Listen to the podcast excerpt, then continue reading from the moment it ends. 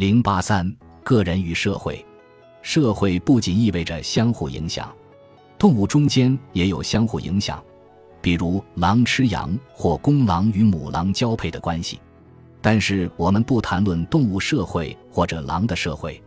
狼和羊、公狼和母狼的确是一个有机体，大自然这个有机体的成员。但是这个有机体缺少社会有机体的明确特征，它处在意志和行动的范围之外。同理。两性关系本身也不是社会关系，一男一女结合一起时，他们遵循的是为他们指定了自然位置的法则。就此而言，他们受着本能的统治。只有在意志成为合意、行动成为合作的地方，才存在社会。共同努力去实现仅靠个体根本不能实现或不能达到同等效果的目标，这就是社会。所以，社会不是目的，而是手段。是每个成员用来实现自身目的的手段。社会之所以可能，完全是由于这样一个事实：一个人的意愿与另一个人的意愿在某种共同的努力中联系在了一起。事业的共同体来自于意愿的共同体。只有当我的同胞得到他想要的东西时，我才能得到我想要的东西。所以，他的意愿和行动就成了我借以实现我自己的目的的手段。由于我的意愿必然包含着他的意愿，所以我的愿望不能让他的意愿落空。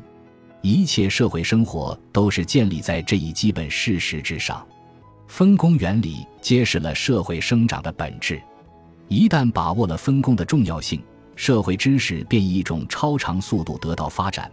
只要把康德和后来的人做一比较，即可明白这一点。康德写作的时候。十八世纪经济学家提出的分工学说尚未得到充分的阐发，它仍然有待于李嘉图的国际贸易理论使之精确化。但是，利益协调学说已经预示着它将被广泛应用于社会科学。康德没有受到这些观念的影响，所以他对社会的唯一解释是：人类既有组成社会的冲动，也有试图分裂社会的另一种冲动。大自然利用这两种相互对立的倾向，引导人们去实现他希望引导他们实现的最终目标。康德试图用两种冲动——社会化的冲动和孤立的冲动的相互作用来解释社会。难以想象还会有比这更陈腐的观点了。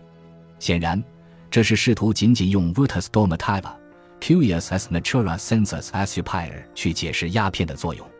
一旦认识到分工乃是社会的本质，个体与社会对立的命题也就不复存在了，个体原则与社会原则之间的矛盾也就消失了。